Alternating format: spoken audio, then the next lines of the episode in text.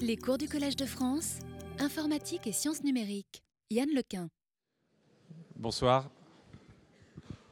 Va commencer, le, on va commencer le- la leçon. Donc, euh, ch- cher Yann Lequin, vous êtes le nouveau titulaire de la chaire euh, informatique et sciences numériques. Cette chaire est le fruit d'un partenariat avec l'INRIA dont nous souhaitons qu'il se poursuive. Je suis donc très heureux de remercier la direction de ce prestigieux institut et en premier chef euh, Antoine Petit qui le préside. Cette collaboration permet au Collège de France d'inclure, au-delà des chaires permanentes, dont celle de Gérard Berry qui a proposé votre candidature, une offre d'enseignement dans un secteur d'un grand intérêt théorique. Théorique parce qu'on aurait tort de euh, considérer l'informatique et plus largement les sciences numériques sous le seul angle de leurs applications, même si bien évidemment cet aspect pratique est très important. D'une certaine façon, nous sommes renvoyés au cas Turing, mathématicien de génie qui partit d'une question théorique celle de la décidabilité posée en 1928 par le mathématicien David Hilbert, propose une solution algorithmique, ce n'était pas une machine, qui aura très vite des conséquences pratiques, dont, on le sait, le projet Enigma de déchiffrage des codes de communication de la marine allemande pendant la Seconde Guerre mondiale. Les projets développés par le Deep Thinking sont aussi initialement algorithmiques et théoriques, même s'ils peuvent s'incarner, si j'ose dire, dans des machines capables d'apprendre. De nouveau, Turing nous revient en écho. Le Turing euh, philosophe, celui donc de la revue Mind, qui, tissant la métaphore entre cerveau et machine, écrit Dans le processus qui consiste à tâcher d'imiter un cerveau humain, adulte, nous sommes tenus de penser énormément au processus qui l'a amené à l'état dans lequel il se trouve. Au lieu de tâcher de reproduire un programme qui simule le cerveau adulte, pourquoi ne pas en produire un qui simule celui d'un enfant? Et il élabore sur l'amélioration du programme sur la base de son éducation, par essai et erreur, qui n'est pas sans rappeler vos propres travaux, cher Yann Lecune, sur le deep learning. Vous vous élevez à juste titre contre l'idée que vos réseaux de neurones virtuels ont leur répondant dans le cerveau, animal ou humain. Nous pouvons cependant espérer que les modèles que vous développez proposeront des cadres théoriques ou analogiques, imparfaits mais perfectibles, aux neurobiologistes. On doit craindre en effet que les meilleurs programmes de recherche sur le cerveau, qui génèrent des masses gigantesques de données, ne se limitent trop souvent à des approches bottom-up, dont certains espèrent qu'une théorie émergera, comme par miracle. Je ne fais pas là référence à la seule nécessité de classer ces phénomènes et ces données, mais à celle de les interpréter grâce à un cadre théorique évolutif. Le Collège de France, très modestement, espère contribuer à cet effort en rassemblant en un même lieu des équipes de neurobiologistes et de théoriciens. Nous avons initié cette politique en 2011 avec l'installation dans le centre de biologie de plusieurs groupes de mathématiques appliquées et serions très heureux si votre séjour parmi nous permettait d'approfondir une telle approche. Au fond, nous reconnaissons là un problème qui, puisqu'il s'agit d'évolution, nous ramène à Darwin. Le père de la théorie de l'évolution nous l'apprend dans son autobiographie, ce n'est que par une analogie avec les lois, entre guillemets, de Malthus, dont il prit connaissance à Londres chez son frère Erasmus, l'influence, on le sait, d'Ariette Martineau, qu'il a pu concevoir un cadre théorique propre à accueillir les innombrables données biologiques rassemblées par lui-même, en particulier au cours du voyage du Beagle, et par les nombreux naturalistes avec lesquels il a entretenu une correspondance ininterrompue tout au long de son existence. C'est assuré, monsieur le professeur, que vous allez brillamment relever le défi de cette double référence à Turing et Darwin, que je laisse la parole à Gérard Berry, qui va maintenant vous présenter.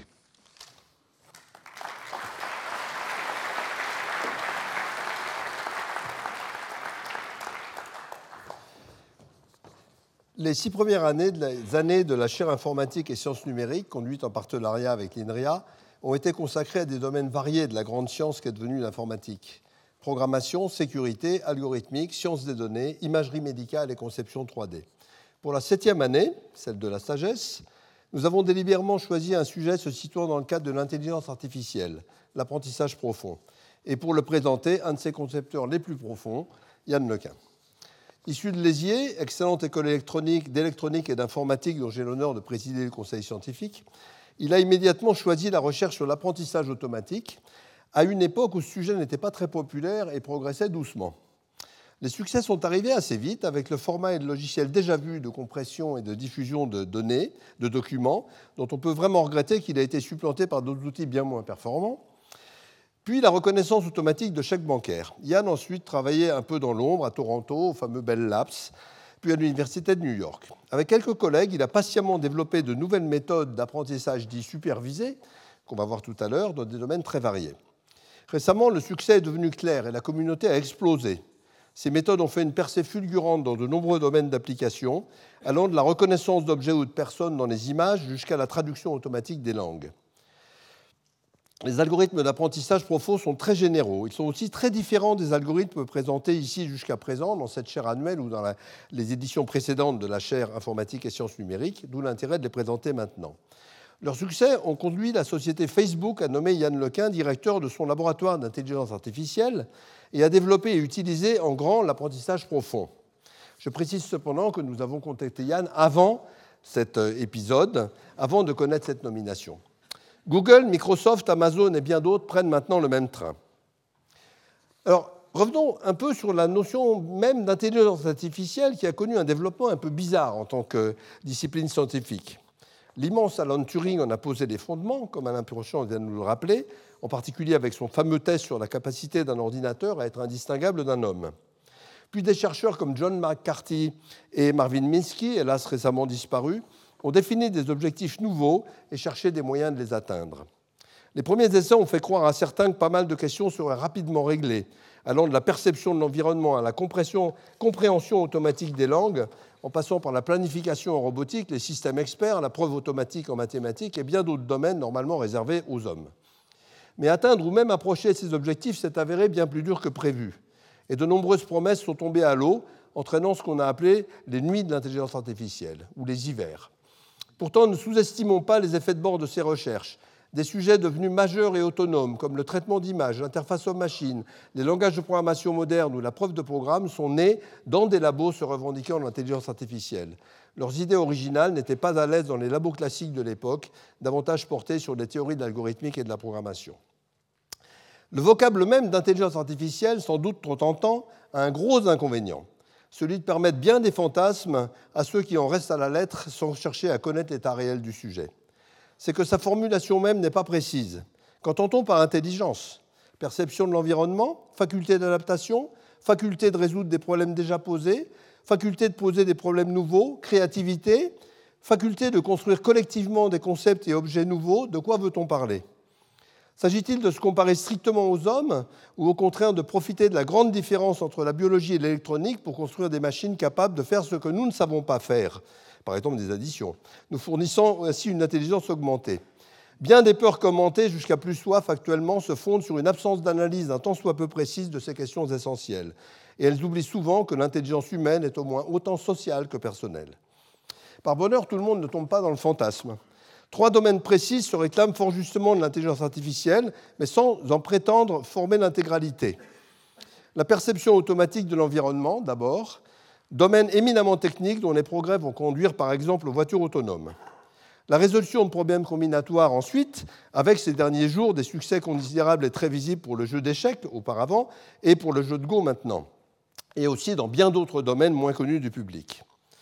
L'apprentissage, enfin, que Yann Lequin va nous présenter. C'est également un sujet technique et pas du tout magique, dont les progrès récents sont considérables. La perception et la recherche combinatoire dont nous avons parlé avant utilisent de plus en plus ces avancées déterminantes, par exemple pour les succès au jeu de Go. Peut-être ces recherches nous en apprendront-elles un jour aussi sur l'extraordinaire façon dont les enfants apprennent le monde et les langues en utilisant, eux, un nombre très restreint d'expériences, ce que Yann appelle le défi de l'apprentissage non supervisé. Informatique et neurosciences ont donc tout intérêt à amplifier la collaboration qu'elles ont déjà. Et ici comme ailleurs, la vraie innovation ne viendra pas de petites pseudo-innovations locales mises bout à bout, mais de travaux de longue durée sur les questions fondamentales. Là comme ailleurs, les politiques court-termistes que la recherche subit de plus en plus seront inefficaces. Mais j'arrêterai là cette présentation car je pense que vous êtes tous comme moi profondément impatients d'entendre ce que Yann Lecken va nous apprendre.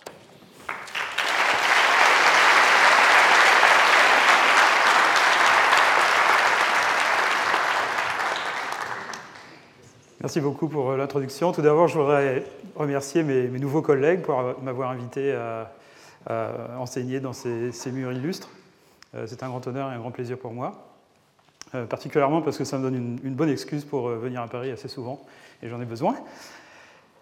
Alors je vais parler d'apprentissage profond, qui a ces dernières années créé une petite révolution, plutôt une grosse révolution même, en intelligence artificielle et dans les applications de l'intelligence artificielle. Je vais commencer un petit peu par euh, parler de la possibilité de, euh, de l'inspiration biologique. Alors, il y a une idée qui, remonte aux années 50 et qui est de dire peut-on copier le cerveau pour construire des machines intelligentes? En particulier, je montre ici une, image qui vient d'une photo que j'ai prise euh, à un de mes musées préférés de, Paris, qui est le musée du Conservatoire national des arts et métiers. C'est une maquette, une reproduction de l'avion 3 de, euh, de, Clément Ader. Et Clément Ader était très clairement très inspiré par la biologie. son, avion est copié sur les, sur les chauves-souris. Et donc on pourrait se poser la question, doit-on doit copier la biologie? Et ma réponse est non mais quand même, on doit s'en inspirer un petit peu. Donc le, reste euh, euh, de ce que je vais vous raconter va, un petit peu euh, parler de, la relation et la, distance qu'il faut, faut garder avec la biologie.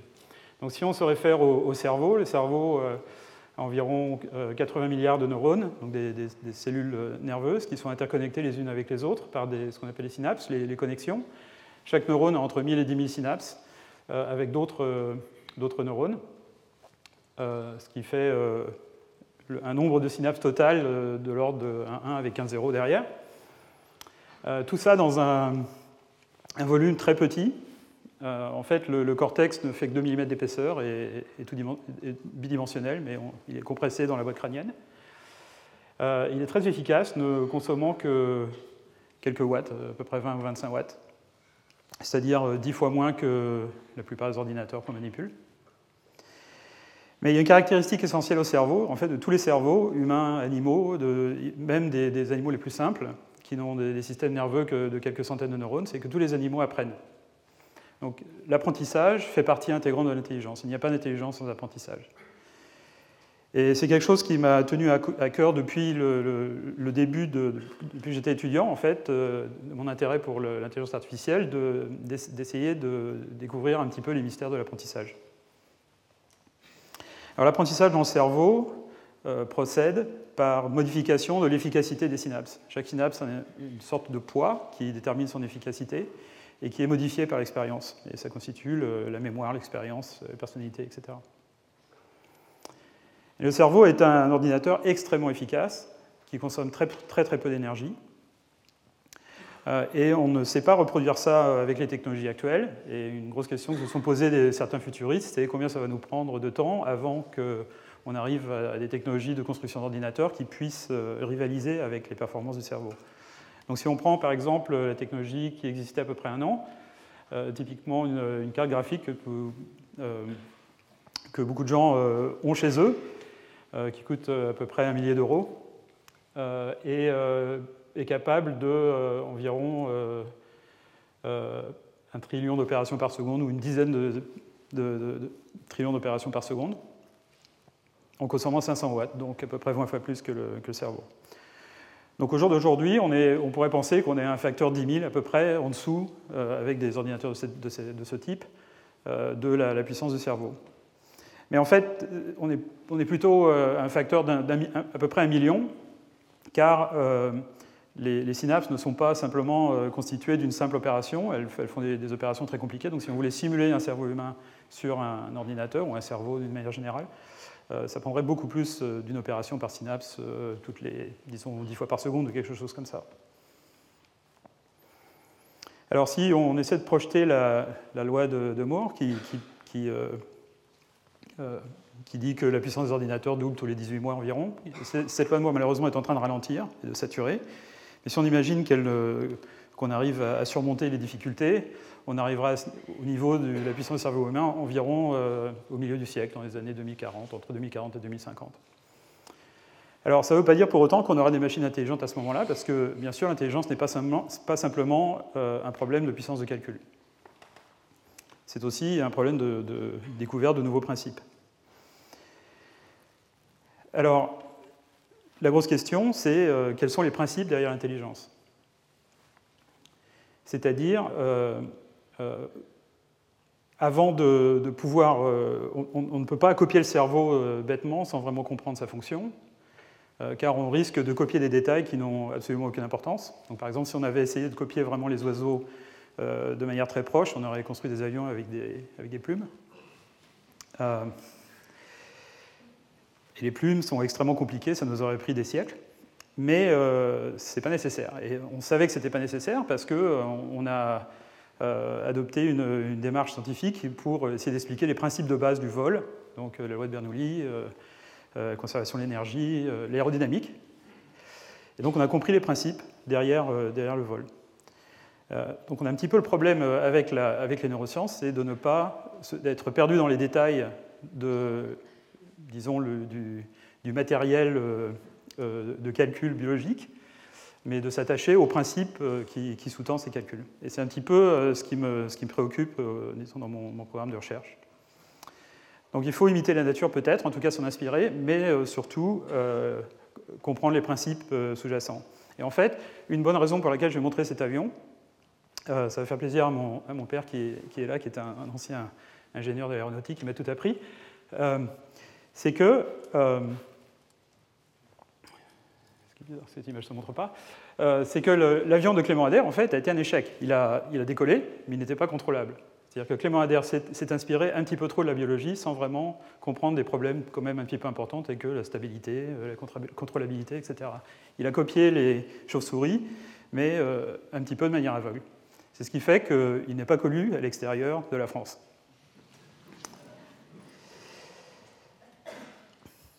Mais c'est un objet magnifique. Alors, les, premières euh, machines capables d'apprentissage, euh, une des, premières, en fait, euh, qui était marquante, est une machine qu'on appelle le perceptron. Et cette machine est, très simple. En fait, vous voyez une photo en bas du, du perceptron. C'était vraiment une machine construite. Ce n'est pas un ordinateur, ce n'est pas un programme d'ordinateur, c'était une machine qui a été construite effectivement. Elle était constituée d'une rétine qui pouvait percevoir des images simples, euh, très peu de résolution, c'était du genre, euh, je crois, 8 euh, par 8 ou quelque chose comme Non, même pas 4 par 4, donc vraiment très très peu de pixels. ensuite, une, une, étape de pré-traitement, c'est une manière qui s'appelait les, les, aires associatives, c'est l'assiette de, de spaghetti que vous voyez ici. Euh, maintenant, on ne construit plus d'assiettes de spaghetti euh, de, cette manière-là, on écrit du code spaghetti, mais c'est pareil. Euh, et puis, un classifieur, donc c'est l'élément vraiment innovant dans ce système, qui est un élément élémentaire qui peut sortir une, valeur binaire, 1 ou moins 1, ou 1 ou 0. En fait, ce que, fait cet élément, c'est qu'il calcule une somme pondérée de ses entrées. Donc les pondérations sont très similaires à, ce que les, biologistes donc comme les, efficacités synaptiques dans, les connexions entre neurones dans le cerveau. Et c'est en jouant sur les poids de ces, euh, connexions qu'on arrive à changer la fonction de, euh, ce petit classifieur. Donc ce, petit classifieur, en fait, quand sa sortie est à 0, euh, il décide qu'il voit un objet d'une classe particulière, et quand sa sortie est à 1, il classifie l'objet d'entrée dans une, autre classe. On peut écrire ça de, manière mathématique plus ou, moins, simple. Donc on fait la somme des entrées, chacune étant multipliée par un poids, et puis on compare ça à un seuil, et puis si c'est supérieur au seuil, c'est classe A, sinon c'est classe B. Alors l'intérêt de, cette machine, c'est que les, poids sont ajustables par entraînement, c'est-à-dire qu'on montre une, image à la machine, et ensuite on lui dit quelle est la, réponse correcte, et elle ajuste ses poids de manière à ce que la prochaine fois qu'on montre la même image, les poids, enfin, la sortie soit plus correcte. Et en fait, ce que vous voyez ici, ça, ce sont les poids individuels de cette machine. Chaque poids est en fait un potentiomètre avec un moteur dessus. Et quand on entraîne la machine, on appuie sur un bouton et tous les potentiomètres font C'est l'algorithme d'apprentissage du perceptron. Alors en fait, maintenant, on écrit ça sur des programmes et je vais essayer de vous expliquer un petit peu le principe derrière ça. Euh, c'est un principe vraiment très très simple. Euh, disons qu'on veuille euh, discriminer, enfin classifier les A des B. donc les A apparaissent comme un tableau de nombres en fait. Donc les, les, les, pixels blancs correspondent à la valeur 0, les pixels noirs à la valeur 1 par exemple. Donc euh, une image est un tableau de nombres. Et ce qu'on voudrait, c'est que euh, quand on présente un A, la machine réponde un nombre positif, et quand on présente un B, la machine réponde un nombre négatif. C'est-à-dire que la somme pondérée des, valeurs des pixels multipliées par les poids soit négative dans le cas de B, positive dans le cas de A. Donc là, j'ai euh, mis les poids des valeurs qui, qui font bien marcher pour ces exemples-là. Et la question, c'est comment on apprend ça? Donc on démarre avec des poids qui sont nuls. sont tous à 0, on montre une image, et puis on dit à la machine, en fait, tu aurais dû répondre plus 1. Donc je te conseille d'augmenter les poids qui voient des pixels dont la valeur est 1. Ça ne sert à rien d'augmenter les poids qui, qui vont à 0, parce que ça ne va rien changer à la sortie. Donc on va augmenter les poids qui voient 1. Simplement les incrémenter de 1. Donc au coup d'après, maintenant, euh, euh, ce poids va être égal à 1.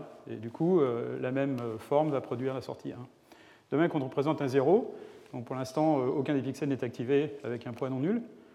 on, présente, on dit à la machine de sortir un nombre négatif, et ce qu'on va faire, c'est décrémenter, c'est-à-dire diminuer la valeur des poids et faire prendre des valeurs négatives dont les entrées sont, activées. Et si on, continue de faire ça avec plein d'exemples de A et de B, finalement, la machine arrivera à plus ou moins euh, reconnaître les A et des B. Euh, y compris euh, peut-être des A et des B qu'elle n'a jamais vus avant. Mais elle va faire des erreurs potentiellement. Alors on peut résumer ça en une seule formule et en un programme de trois lignes, littéralement. C'est vraiment extrêmement simple à, réaliser sur un ordinateur. Et ça peut paraître surprenant, mais cette méthode ou des méthodes qui sont très proches de ça sont en fait toujours utilisées de manière euh, très large dans le domaine de la, euh, du euh, data mining, enfin des sciences des données, de l'apprentissage automatique, etc. C'est une méthode qui, qui est toujours d'actualité, malgré son grand âge. Alors, d'une manière conceptuelle, en fait, ce qui se passe dans cette machine, c'est qu'on on, peut voir la machine comme une espèce de boîte qui a des boutons, qui sont les poids, donc les valeurs de poids. Et que, conceptuellement, ce que, doit faire la machine, c'est ajuster les valeurs des boutons de manière à, minimiser une espèce de fonction d'erreur qui mesure l'erreur entre la sortie qu'on voudrait bien que la machine sorte et la machine qu'elle sort effectivement. C'est ça qu'on appelle l'apprentissage supervisé. C'est supervisé car chaque exemple est, montré à la machine avec une étiquette, plus 1, moins 1 dans ce cas-là, qui indique la, catégorie de l'image ou la catégorie de l'objet qu'on veut classifier. Ça marche aussi avec des sons et du texte. Euh, donc la procédure est très simple. Euh, on prend un, exemple d'apprentissage dans une, collection d'images, disons. Euh, on le fait passer dans la machine et on mesure l'erreur. Si l'erreur est zéro, on fait, ne fait rien. Et si l'erreur n'est pas zéro, à ce moment-là, on ajuste les paramètres de manière à, diminuer l'erreur. Et on répète ensuite en montrant un autre exemple. Et conceptuellement, on peut voir ça comme une minimisation d'une fonction dont les, paramètres sont les, poids ajustables du système. Alors en une dimension, c'est relativement simple. En fait, ça, se passe en plus de dimensions qu'une seule, ou que deux même. Et euh, on appelle ça, euh, cette, méthode particulière d'ajustement des poids, un exemple l'un après l'autre, on appelle ça les, méthodes de gradient stochastique. C'est un nom, savant pour simplement une, méthode très simple qui se programme en trois lignes. Et cette méthode est simplement, euh, prenons un, un, paramètre dans le système et modifions-le par la, une dérivée partielle, c'est-à-dire euh, l'influence de ce paramètre sur, euh, sur la fonction d'erreur, et on va faire tourner le, le, bouton dans la direction qui fait diminuer l'erreur d'une petite quantité. Cette petite quantité dans un espèce de pas, euh, etc. Donc on peut voir ça comme une minimisation d'une fonction à plusieurs dimensions, autant de dimensions qu'il y a de boutons. Mais en fait, la grosse question, c'est est-ce que la machine va être capable de donner une réponse correcte pour des exemples qu'elle n'a jamais vus? C'est-à-dire peut-être qu'elle va donner la réponse correcte pour les exemples sur lesquels on l'a entraîné, mais que va-t-elle faire sur des exemples qu'elle n'a jamais vus? C'est ce qu'on appelle la propriété de généralisation. Et, euh, il y a beaucoup de théories de, l'apprentissage euh, euh, qui, ont été proposées sur des, espèces de garanties de, performance de système en fonction de leur, performance sur, un, sur un, ensemble particulier sur lequel elle a été entraînée. donc en fonction de la complexité de la machine, plus la machine est complexe, plus en fait c'est difficile de dire si la machine va être capable de, se comporter correctement sur des, exemples qu'elle n'a jamais vus. Plus la machine est complexe, plus elle a besoin de beaucoup d'exemples pour être entraînée correctement. Euh, ça explique peut-être pourquoi les animaux les plus intelligents euh, prennent plus de temps à devenir adultes.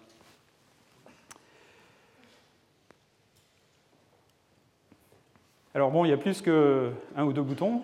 Et surtout, le gros problème, si on veut euh, construire des machines de ce type-là, à reconnaître des images réelles, donc des images naturelles, euh, des voitures, des, chaises. Les chaises peuvent apparaître, euh, ont des apparences extrêmement diverses, et c'est très difficile en fait de faire une machine qui puisse reconnaître n'importe quelle chaise, et qui puisse surtout généraliser ça à des chaises qu'elle n'a jamais vues auparavant, en ayant, ils ont construit une abstraction de la notion de chaise. Euh, en pratique, les, systèmes qu'on utilise tous les jours, donc les systèmes d'apprentissage profond dont je vais pas dans une minute, ont plusieurs centaines de millions de ces boutons. On est en train de friser le milliard. Euh, donc euh, ça, nécessite des, quantités de calcul absolument énormes. on les entraîne avec des millions d'exemples, quelquefois des centaines de millions d'exemples, et, quelquefois pour des milliers de catégories. C'est-à-dire euh, si, on, essaie de faire la liste de tous les, objets qu'on peut voir dans le monde entier, y compris euh, des objets très spécifiques comme la Tour Eiffel, Notre-Dame, etc., c'est probablement plusieurs dizaines ou vingtaines de milliers, ou centaines de milliers probablement. on voudrait bien pouvoir reconnaître tous ces objets. Euh, mais ce qui est intéressant, c'est qu'on arrive à réduire ça à des suites de multiplication et d'addition. Donc on peut faire ces calculs sur des machines classiques, d'une certaine manière. Alors, tout ça, ça a amené, euh, je, reviens un petit peu à l'histoire, depuis les années 50 et jusque relativement récemment, la méthode classique de construction d'un système de reconnaissance de forme, que ce soit pour l'image ou la parole ou même la classification de texte, euh, consistait à, construire un, module euh, à la main, c'est-à-dire avec l'ingénuité des ingénieurs, qui transforme ce tableau de nombres qui représente l'image en une liste de ce qu'on appelle des caractéristiques, un vecteur de caractéristiques, euh, dont chaque valeur indique la présence ou l'absence d'un motif particulier dans l'entrée.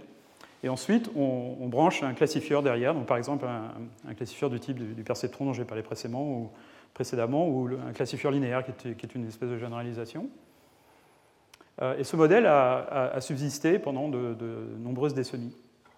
Mais ce qui s'est passé ces dernières années avec l'avènement de l'apprentissage profond, qui est en fait une vieille idée, euh, c'est que ce modèle d'extraction de caractéristiques fixes suivi d'un classifieur simple, a été remplacé progressivement par euh, une architecture dans laquelle, euh, qui est constituée d'une cascade de, modules, euh, et, tous ces modules sont entraînables. C'est-à-dire que tous les modules sont entraînés simultanément à résoudre la tâche de A à Z. Et alors ça, ça a de gros avantages. Ça a de gros avantages parce que ça permet à la machine en fait, de construire des abstractions les unes au-dessus des autres. J'ai été très influencé dans ma jeunesse par des, par les écrits de Jean Piaget sur le constructivisme en, sciences, cognitives, le fait qu'on euh, on construit des, concepts abstraits au-dessus de, concepts euh, un peu plus basiques.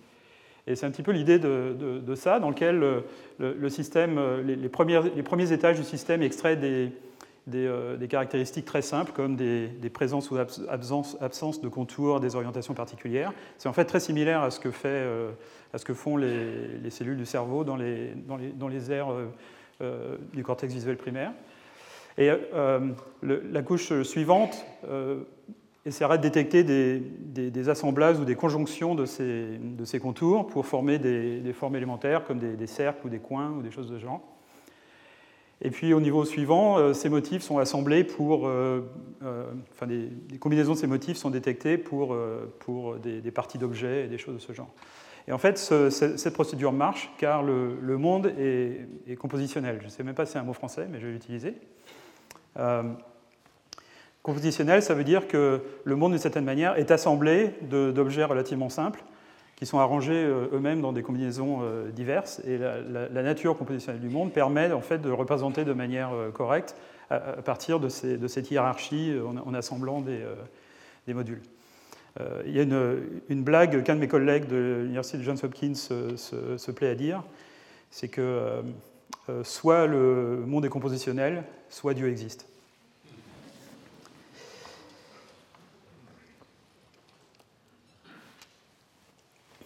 Alors cette, idée de, hiérarchie, de, construction d'objets complexes à partir de pièces élémentaires, ne s'applique pas simplement à l'image, bien sûr, on part des pixels qu'on assemble en contours, textons, en motifs, etc. Mais ça s'applique aussi au texte, euh, où on prend des caractères qui s'assemblent en mots ou en phonèmes ou en syllabes, en groupes de mots, en clauses, en sentences, etc., en, phrases, pardon. Euh, et puis pour la parole, euh, il y a un petit peu le même, le même principe, où on assemble des, des, composants élémentaires pour former des, des, concepts plus généraux. Donc tout ça fait que ces signaux se prêtent à une analyse avec un système multicouche. Il y a un autre argument un petit peu plus théorique sur l'avantage des systèmes multicouches, c'est un, argument de type, euh, euh, disons, euh, complexité de, calcul, qui fait que par le passé, on utilisait donc des, architectures avec, avec, deux étages, d'une certaine manière, un, étage qui est fixe suivi d'un étage apprenable ou entraînable. Et en fait, il y a très peu de calculs qu'on peut faire de manière efficace de cette manière. Il y a très peu de calculs compliqués qu'on peut faire en, seulement deux étapes. On peut les faire, mais, il faut en fait calculer énormément de, calculs intermédiaires. Par exemple, si je vous dis euh, additionner deux nombres euh, à 10 chiffres, euh, mais vous avez le droit de faire que deux opérations. C'est possible, enfin deux opérations séquentielles, c'est-à-dire que deux opérations qui dépendent l'une de l'autre. C'est possible, vous pouvez précalculer les, les retenues et tout ça, c'est très compliqué, mais c'est possible. Mais ça va coûter très cher. Donc il est toujours avantageux, en fait, pour beaucoup de, fonctions, en particulier celles qui consistent à reconnaître des objets dans des images, euh, à avoir plusieurs, plusieurs, étages de calcul. C'est quelque chose que pour un informaticien devrait être relativement naturel, mais qui a quand même pris une bonne vingtaine d'années à, convaincre la communauté. Le, système visuel dans le, cerveau euh, des, mammifères est hiérarchique, euh, est constitué de, blocs successifs, enfin qui ne sont pas vraiment successifs parce qu'il y a des connexions un petit peu dans tous les sens, mais il y a une espèce de, processus par lequel les, objets qu'on reconnaît rapidement, les objets qu'on voit tous les jours, en fait, sont euh, reconnus par euh, une espèce de, hiérarchie multicouche qui part de l'œil, qui, passe dans le, corps genouillé, puis euh, dans le derrière de, la tête, qui est sont le, cortex visuel primaire, qui repasse par les aires inférotemporelles. Et puis c'est ici que les, objets, les catégories d'objets sont représentés. Euh, et ce processus dans le cerveau prend euh, moins d'un dixième de seconde. C'est extrêmement rapide. Alors, ce qui correspond à ça au niveau machine euh, entraînable, c'est ce qu'on appelle les réseaux neuronaux multicouches. Et c'est une idée qui remonte à, loin. En fait, les, gens qui ont conçu le perceptron, Frank, Rosenblatt dans les années 60, savaient que le, salut passait par la conception de systèmes multicouches, mais ils n'avaient pas trouvé d'algorithme d'apprentissage qui permettait de les entraîner de manière correcte. Ils pouvaient entraîner la dernière couche, mais pas les autres. Et euh, la solution, en fait, il s'avérait, était extrêmement simple, ne faisait pas appel à des concepts particulièrement compliqués. Il consistait à empiler des couches, donc euh, avoir une, couche de, pseudo-neurones simulés, enfin d'éléments qui, calculent des, euh, sommes pondérées, euh, donc voilà un de ces éléments. Il prend ses entrées sur euh, les éléments de la couche suivante et il calcule une somme pondérée à travers les poids et on va entraîner ces poids. Quand on réunit tous les poids d'une couche particulière, mathématiquement, elle se représente comme une matrice par laquelle on multiplie le, vecteur d'activité ici pour obtenir le vecteur d'activité là. Il faut des, non-linéarités à chaque, à chaque étape. Donc, de même que le, perceptron décide, fait une décision binaire 1 ou 0, ici on a les non-linéarités qu'on utilise sont des, fonctions de ce type-là. Donc si la somme pondérée est négative, euh, l'unité euh, sort 0. Et si la somme pondérée est positive, à ce moment-là, euh, l'unité propage cette, cette, valeur sur sa sortie. Il suffit de cette non-linéarité très simple en fait, pour donner accès à cette machine à des fonctions extrêmement complexes. Alors la grosse question, c'est comment on entraîne cette machine et ce qu'il va falloir bien faire, ce qu'il va falloir euh, arriver à déterminer, c'est dans quelle direction et de combien changer chaque poids dans le système de manière à diminuer l'erreur en sortie. Et, c'est ce qui est euh, fait par euh, ce qu'on appelle l'algorithme de rétropropagation du gradient, dont je vais parler dans une minute. Donc la manière dont on construit ces systèmes, en fait, d'un point de vue informatique, c'est qu'on a des, objets informatiques et on, construit un, graphe qui assemble et qui connecte ces blocs, ces blocs fonctionnels. Donc chacun de ces blocs fonctionnels peut avoir des paramètres entraînables. Euh, ça peut être un module linéaire ou un de ces modules non linéaires, ou ça peut être d'autres modules. Et euh, c'est très simple de, construire ces, réseaux. Vous n'avez pas besoin de comprendre la syntaxe ici, mais euh, pour ceux d'entre vous qui, savent programmer, c'est écrit dans un langage qui s'appelle Lua et qui, construit simplement, qui, assemble des blocs d'un type particulier pour construire un, réseau de neurones à plusieurs couches. Donc c'est très simple, ça prend une page pour la plupart des, réseaux relativement simples. Euh, et ensuite, on utilise des, euh, ce qu'on appelle des, algorithmes d'optimisation pour, euh, pour trouver la valeur des poids correcte. Mais alors, ce qu'il faut calculer avant de pouvoir faire le, changement des poids, c'est ce qu'on appelle le gradient, c'est-à-dire la quantité par laquelle le coût va changer, enfin la, fonction qu'on veut, veut, minimiser va changer à chaque fois qu'on modifie un poids particulier dans le, dans le système. Donc ce qu'on veut, c'est que pour chaque poids, on ait une valeur qui nous dise dans quelle direction change la, la, fonction de coût quand on modifie le poids d'une valeur particulière. Et ça, c'est ce qu'on appelle un vecteur de gradient. On calcule les gradients avec une méthode très simple qui est rien d'autre que quelque chose qu'on apprend. Euh, alors, je ne sais pas si on apprend ça maintenant en première ou en terminale ou, euh, après, mais c'est la règle de dérivation des fonctions composées. Il n'y a rien de plus simple. Donc, ça ne fait pas appel à des maths compliquées, vraiment. Mais ça a pris euh, jusqu'au milieu des années 80 pour, les, pour que les gens réalisent que cette, cette idée très simple en fait, puisse s'appliquer à l'apprentissage des machines. Pourquoi? C'est toujours un mystère pour moi. Euh, mais euh, ça a pris euh, beaucoup de temps. Les gens n'y croyaient pas, d'une certaine manière. Alors on peut arranger ces, modules de tout un tas de, manières compliquées, et il y a toute une industrie maintenant autour de la, conception d'architecture de réseau pour faire des tâches particulières. alors il y a un gros problème, c'est un petit peu ce qui a rebuté les gens en fait, d'une certaine manière, vis-à-vis des, des, réseaux neurones multicouches, c'est que euh, la fonction à optimiser est, ce qu'on appelle non convexe, c'est-à-dire que ce n'est pas un, bol avec euh, un sol minimum qu'on va toujours trouver, c'est une surface extrêmement compliquée avec des hauts et des bas, avec des minima locaux, avec des points sels, avec des tas de, des tas de choses. Alors ça ne ressemble pas vraiment à ça parce que c'est en très haute dimension, euh, mais il y a des, points sels, des, minima locaux, tout un tas de, disons, de paysages un petit peu compliqués quand on essaie de trouver la vallée de ces fonctions. Et il faut euh, euh, bien réfléchir au fait que ici, je représente une fonction de, deux variables, x et y, donc qui donne une, valeur de la fonction de coût pour les, pour les deux variables x et y, enfin w1, w2. En réalité, dans la plupart des systèmes qu'on entraîne, il y a de l'ordre d'une centaine de millions de ces, de ces, variables. Alors les propriétés de, de, fonctions, ou même des fonctions compliquées de ce type-là, en 100 millions de dimensions sont complètement différents de ce qu'on peut imaginer en deux ou trois dimensions. Et c'est la seule chose. Alors je ne sais pas, euh, euh, je suis sûr que certains membres distingués de l'audience ici peuvent s'imaginer euh, un objet en 100, millions de dimensions. Personnellement, non. mais je compte sur eux pour, pour, pour, pour nous aider avec, avec ces problèmes. Alors maintenant, je vais, je vais parler de ce qu'on appelle les réseaux convolutifs. Et euh, c'est un petit peu euh, une de mes inventions. Disons que euh, mon nom y est souvent attaché. J'aime bien les appeler convenet. c'est un petit peu difficile à prononcer en français. plutôt que l'appellation que beaucoup de gens utilisent, qui est CNN. ça devient compliqué si on appelle ça CNN parce qu'on recherche ça sur Google et puis bon, on ne récupère pas du tout ce qu'on pense.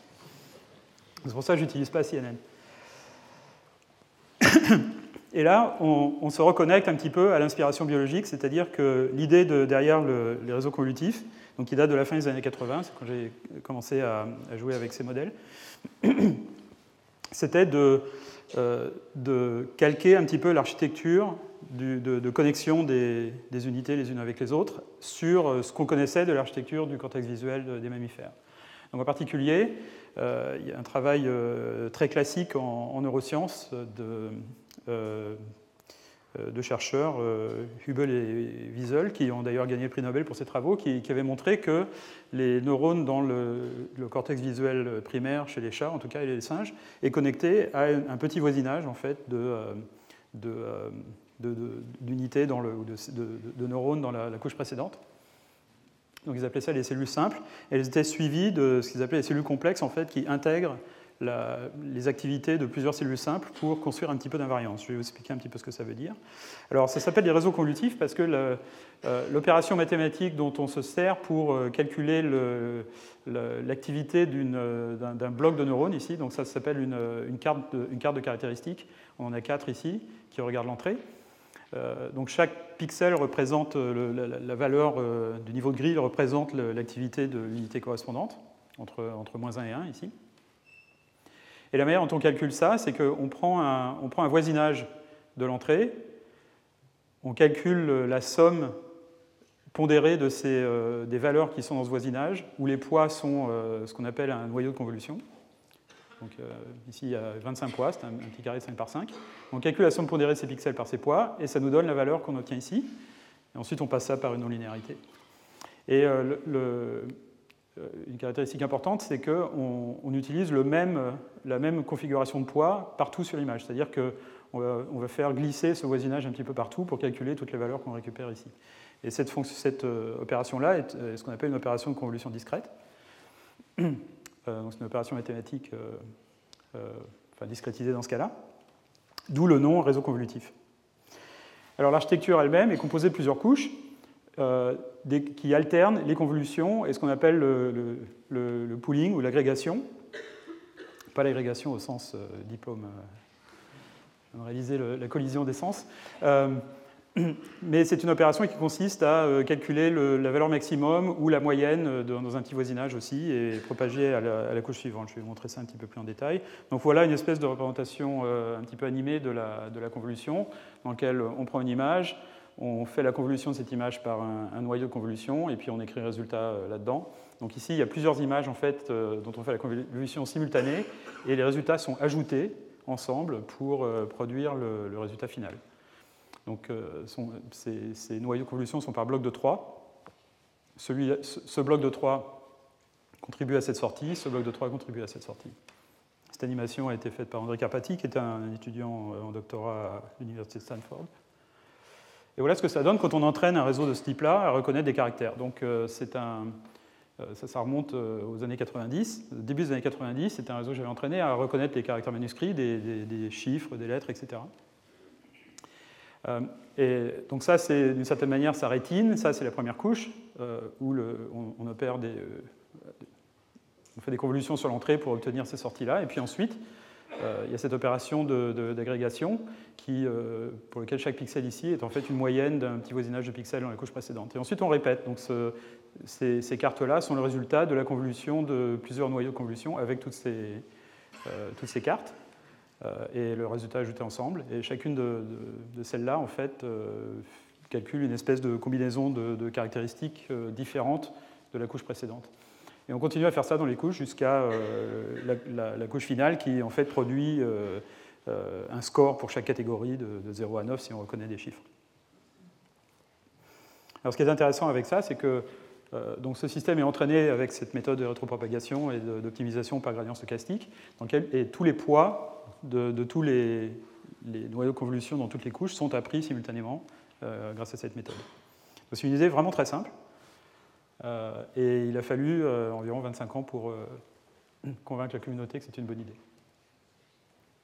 Alors, donc voilà les Hubble et Wiesel, donc leur idée de cellules simples et cellules complexes dans, le cerveau. Il y a eu des modèles informatiques un petit peu basés sur le même principe euh, par le passé, avant que je commence à travailler là-dessus, en fait des, travaux de, euh, Fukushima, pas de relation avec la, centrale nucléaire. Euh, un charmant monsieur qui, qui avait simulé sur ordinateur des modèles un petit peu compliqués, basés sur cette, idée de, répéter des cellules simples et cellules complexes à la Hubble et Wiesel. Malheureusement, il n'avait pas d'algorithme d'apprentissage efficace euh, supervisé, donc euh, son système marchait, mais pas très bien. Alors, euh, je vais vous montrer une petite, petite vidéo. Ça va marcher. Ça n'a pas l'air de marcher, malheureusement.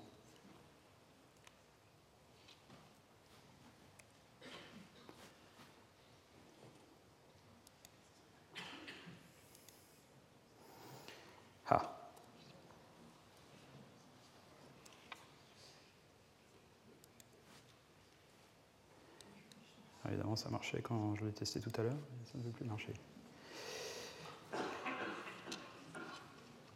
Alors, je vais faire ça de manière un petit peu plus compliquée.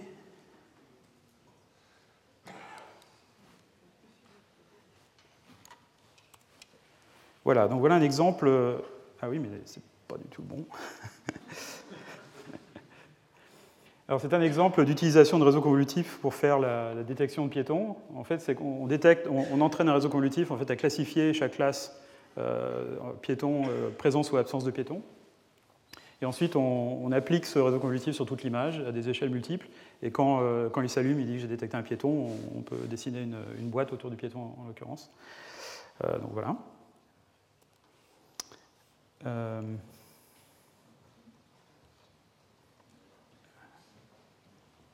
pouvez retrouver la bonne. Euh, ce serait bien, voilà.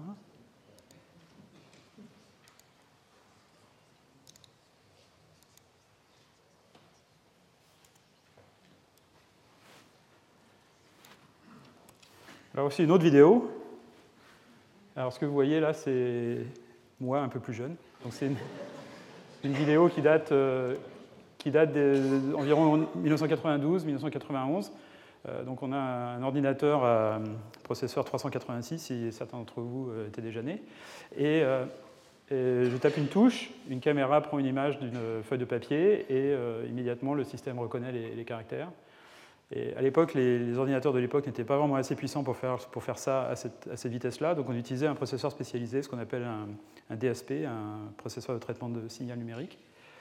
Euh, euh, la première série de nombres que vous avez vue sur l'écran était en fait mon numéro de téléphone à, Homedale, à Bell Labs, Homedale, New Jersey, qui n'est plus en service. Et le système peut reconnaître euh, des caractères un petit peu exotiques euh, sans, trop broncher. Donc c'était un petit peu un, progrès par rapport au système précédent qui était, euh, disons, fait un peu à la main. Donny Henderson, un des ingénieurs de notre labo, et Rich Howard, le directeur du laboratoire.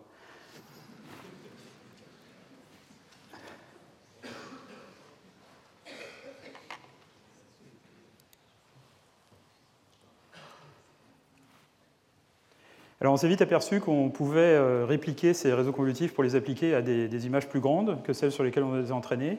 Et ça nous a permis de faire euh, quelque chose de vraiment intéressant qui s'est euh, par la suite avéré très utile, c'est la, possibilité de reconnaître non pas un seul objet, mais des objets multiples en appliquant le, réseau convolutif avec une, fenêtre glissante sur, sur l'entrée. Donc ça, ça nous permet par exemple de de reconnaître que cette série de nombres est 3,5 ou 5,3, même quand les nombres se recouvrent.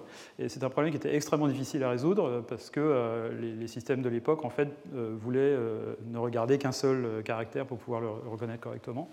Donc, ça, ça nous a permis de, réaliser que ces réseaux convolutifs pouvaient automatiquement faire une séparation entre, entre objets différents et une séparation d'un objet et du fond, par exemple. Donc c'est ce qu'on a utilisé pour cette, ce système de détection de, de, piétons. Voilà un autre exemple un petit peu amusant là. On torture, ce pauvre euh, réseau convolutif. le, directeur de mon labo à l'époque euh, avait décidé d'appeler ce réseau convolutif LONET. C'est pas moi qui l'ai appelé comme ça. Mais ce qu'on a réussi à faire finalement, c'est euh, quelques années après, dans les années, milieu des années 90, c'était construire un système de reconnaissance de, chèques, de lecture de chèques à partir de cette, de cette technique. Euh, qui a été euh, assez largement déployé par la, compagnie AT&T, euh, par sa filiale qui s'appelait NCR, qui, faisait des, distributeurs, de billets automatiques dans lesquels on pouvait déposer des chèques. Donc les premiers en fait ont été déployés en France et par le Crédit Mutuel de Bretagne. Et c'était aux environs des années 95-96. Euh, et ensuite, AT&T a construit une, grosse machine de lecture de chèques qui pouvait lire des, milliers de chèques euh, à l'heure euh, à partir de ce système. Et bon, je ne vais pas rentrer dans le détail de cette architecture. Ce système pouvait lire environ la moitié des, chèques qu'on lui envoyait, refuser de lire environ la moitié en les redirigeant sur des opérateurs humains et faisait moins d'un pour cent d'erreurs, ce qui en fait le rendait tout à fait possible.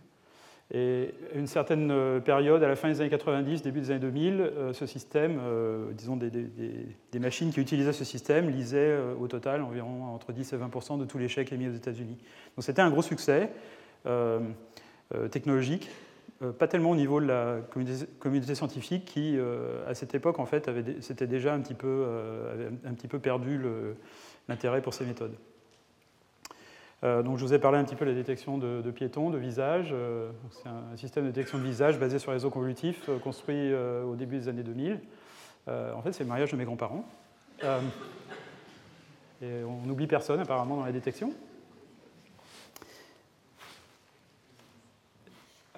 et plus récemment, un peu à la fin des années 2000, on a commencé à s'intéresser à un problème beaucoup plus complexe en reconnaissance d'images, qui est l'étiquetage d'image complète, c'est-à-dire qui étiquette chaque pixel par la catégorie de l'objet auquel euh, euh, appartient ce pixel. Donc, par exemple, ici, une image avec des arbres, donc tous les arbres sont étiquetés, les, bâtiments, les portes, les, fenêtres, la route, etc. etc. Donc c'est un peu le, problème ultime en, vision, si vous voulez. Et on utilise aussi pour ça un réseau convolutif qu'on appelle multi-échelle. Bon, je ne vais pas rentrer dans les détails. Mais qui permet au système en fait, de prendre une décision pour chaque pixel en utilisant un gros contexte autour du pixel. C'est-à-dire que c'est très compliqué quand on voit un pixel gris de savoir si c'est euh, la chemise d'une personne, la route, euh, un nuage, euh, l'arrière du camion, etc. Il faut regarder un gros contexte en fait, pour pouvoir déterminer à quoi appartient, à quel objet appartient ce pixel.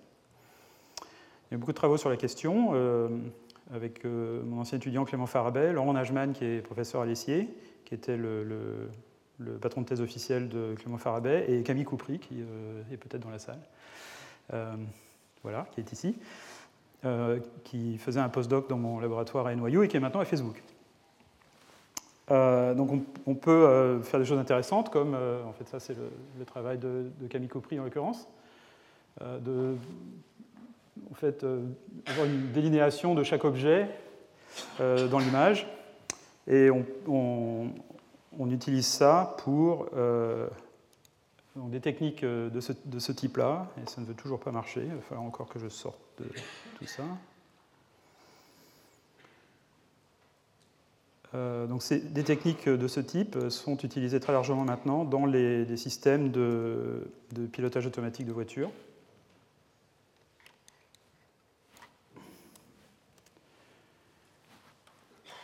Alors ce système étiquette chaque pixel encore. Il a été réalisé aux alentours de 2009-2010, 2011. Et on a fini par l'implanter dans une petite machine spécialisée à base de FPGA, euh, qui est un espèce de, matériel programmable, si vous voulez, euh, et, qui arrivait en fait à tourner en temps réel à, peu près euh, une, vingtaine d'images par seconde. Donc ça, rend le système utilisable en fait pour le pilotage des voitures, des voitures autonomes. ça a d'ailleurs donné des idées à quelques personnes qui travaillent là-dessus. Je vous en parlerai un petit peu plus tard.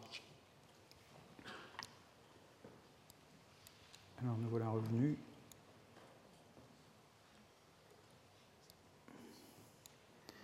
Je vous promets, j'avais testé ça avant et ça marchait.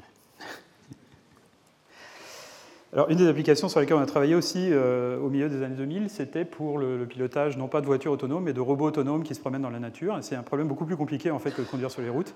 Les conséquences d'un accident ne sont pas aussi mauvaises, mais euh, c'est quand même un petit peu, euh, un petit peu compliqué. Et euh, là, on utilise un réseau convolutif aussi pour euh, classifier chaque pixel, non pas euh, comme étant les catégories d'un objet, mais pour simplement nous dire si cette région de l'image est traversable par le, par le robot ou est un obstacle. Donc ce qui est peint en rouge est un obstacle, ce qui est vert est traversable, et ce qui est mauve, c'est un peu la transition entre les deux. Donc on, utilise un, réseau convolutif pour ça. et je vais vous montrer une vidéo plutôt que de vous embêter avec des détails, qui ne va toujours pas marcher probablement. Ah, mais si je clique là-dessus, est-ce que ça va marcher? Ben Voilà. Ah oui, mais elle apparaît de mon côté.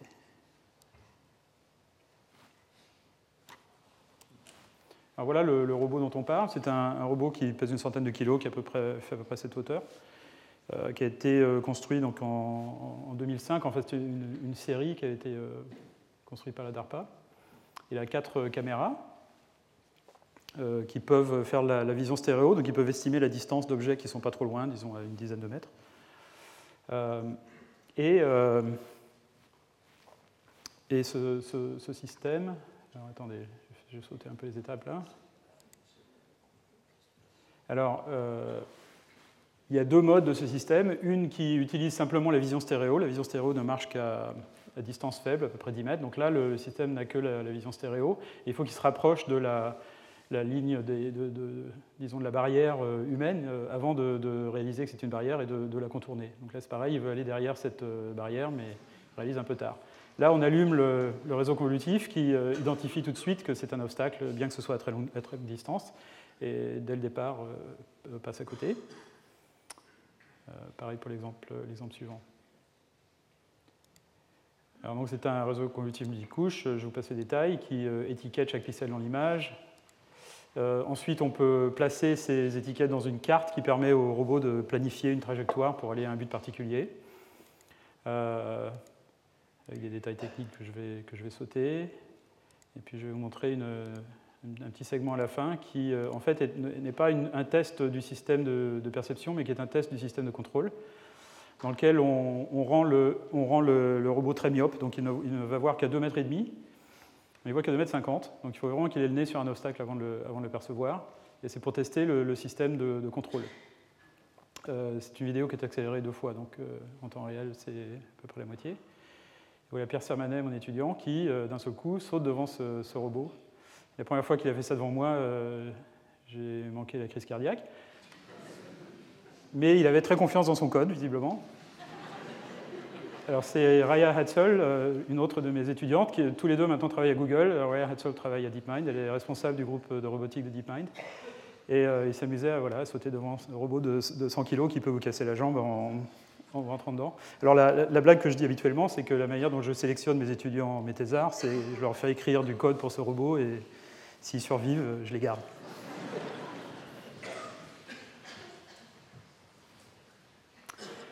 Mais bon, le problème intéressant vraiment en vision, c'était plutôt la reconnaissance d'objets. Donc euh, euh, voilà un objet avec une chaise. Est-ce que c'est une chaise?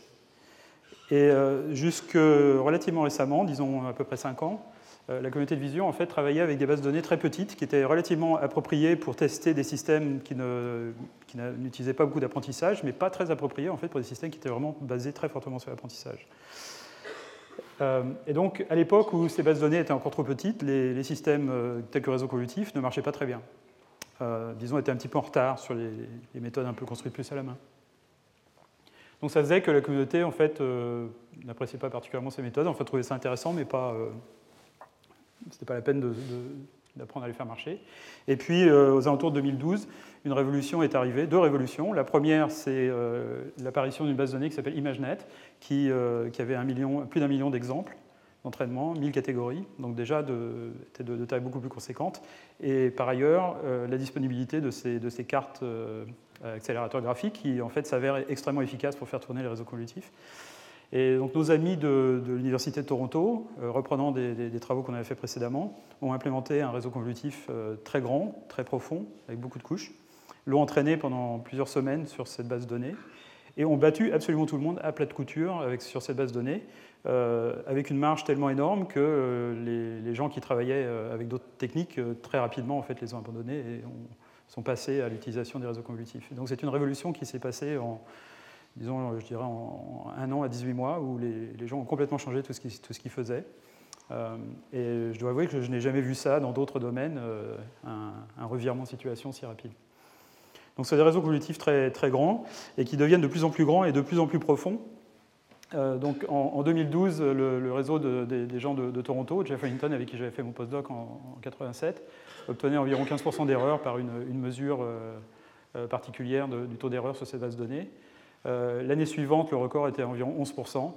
ça, c'est un système que j'avais construit avec Pierre même, la même personne que vous avez vu sauter devant le robot. Et euh, l'année suivante, le record était aux alentours de 7%, et maintenant, il est plutôt euh, il est en, dessous, il est en dessous de 5 en fait. Donc ça, c'est un, en fait, euh, ce nombre est, un petit peu surévalué ici parce que c'est un seul réseau, alors que ces, autres-là utilisent plusieurs réseaux qui sont votés ensemble. et vous voyez que ces architectures augmentent en profondeur et en complexité. C'est, le, disons, un des gagnants de 2013 et puis 2014 et 2015. Euh, en fait, le dernier réseau a 152 couches, je crois, un des, systèmes qui marche le mieux, proposé par euh, des personnes du laboratoire de Microsoft Research à, Pékin. Alors, les filtres qui sont appris, euh, les filtres convolutifs qui sont appris au premier niveau par le système, sont, quand on les regarde, sont effectivement des, détecteurs de, contours orientés qui sont très similaires à ce que les, gens des neurosciences trouvent dans, le cerveau. Donc il y a une, espèce de, connexion peut-être entre ces deux euh, entre ces deux choses. Voilà une animation, donc c'est l'algorithme d'apprentissage. Au fur et à mesure de l'apprentissage, on démarre avec des valeurs aléatoires sur ces fils, sur ces, petits tableaux de, poids. Et euh, au fil de l'apprentissage, il se spécialise pour détecter des motifs de. on, peut, voir ça comme des espèces de pochoirs avec lesquels un morceau de l'entrée est comparé. Et de proche en proche, dans les couches, euh, le système apprend à détecter des, concepts de plus en plus abstraits, de plus en plus euh, complexes. Euh, alors immédiatement, bien sûr, on a commencé à utiliser ça pour la localisation et la détection d'objets, pas seulement pour la reconnaissance. en fait, avant de vous parler de ça, je vais vous montrer une petite démonstration. j'espère va marcher.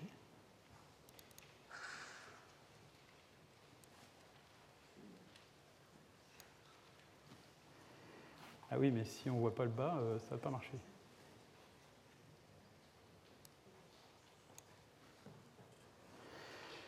Ah oui, je n'avais pas prévu ce problème. La résolution de l'écran étant trop petite, on ne voit pas le résultat de la classification. Ça risque d'être un petit peu ennuyeux. Bon, bah, écoutez, euh, je montrerai ça aux gens qui seront intéressés par la suite, mais malheureusement, je ne vais pas pouvoir le montrer tout maintenant.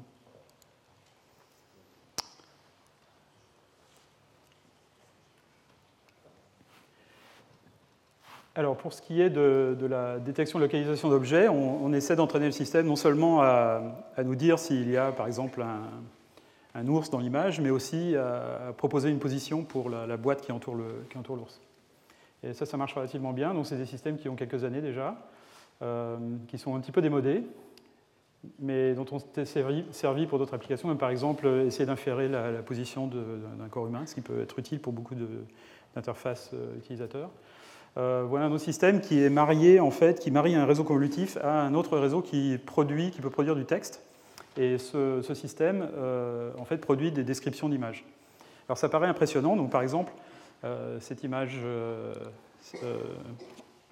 cette image en haut à gauche ici, ça dit a man wearing skis on the snow. Bon, un homme avec des skis sur la neige, c'est correct. Pas très excitant, mais c'est correct. Un homme sur un, skateboard sur une rampe, correct aussi. Alors ça, paraît, euh, ça paraît, impressionnant dans ces exemples-là, mais en fait la base de données est telle que le, nombre de possibilités d'objets et de situations est relativement faible, et donc ce n'est pas aussi impressionnant que, ça apparaît. Mais quand même, on commence à avoir des systèmes maintenant qui peuvent faire des descriptions d'images, et euh, on les développe euh, à Facebook en particulier pour aider les, non-voyants à, avoir une idée de ce qui se passe dans leur flux d'informations dans Facebook quand il y a des photos et des images. Euh, donc c'est un système un petit peu expérimental pour l'instant, mais qu'on va déployer, euh, va déployer assez, assez rapidement. Euh, ça ne va toujours pas marcher probablement. oui, en fait, je pense que je ferais mieux que je fasse comme ça.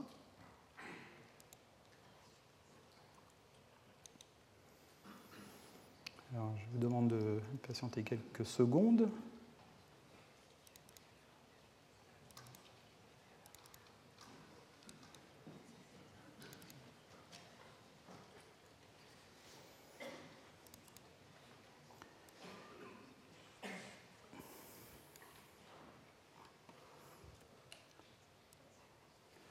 voilà un autre exemple de, système qui est un, système de, traitement de vidéo qui peut euh, classifier l'action qui se passe dans une vidéo. C'est aussi un réseau convolutif, mais c'est un réseau convolutif qui est maintenant tridimensionnel, c'est-à-dire qu'au lieu de simplement traiter euh, l'image comme une image statique, il, fait des convolutions dans le temps aussi pour essayer d'identifier les mouvements et du coup identifier l'activité qui, est, en train de se passer. Euh, alors ça marche bien pour des, sports de ce type-là, pour classifier des activités sportives, euh, disons, relativement euh, communes. Mais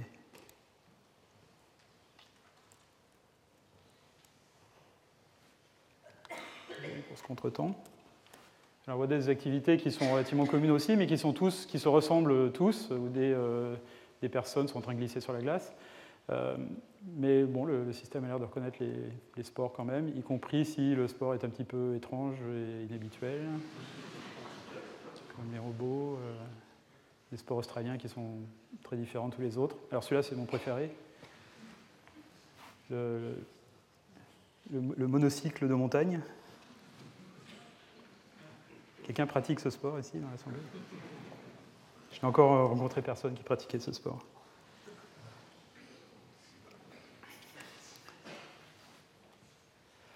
Alors depuis euh, quelques mois maintenant, à Facebook, on a un système en fait qui peut non seulement euh, euh, détecter et reconnaître les objets, mais aussi les, dessiner leurs contours. On appelle ça Deep Mask.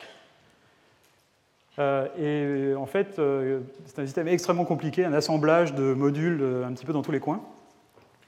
on a besoin d'une grosse machine pour les entraîner. Donc c'est une machine en fait qu'on a conçue un petit peu spécialement pour l'entraînement de gros réseaux de neurones qui qui a 8 cartes graphiques à l'intérieur de la machine, donc qui est capable d'une puissance de calcul assez énorme, et puis on empile ces machines les unes avec les autres pour pouvoir entraîner ces systèmes. Ça, peut prendre une, semaine ou deux.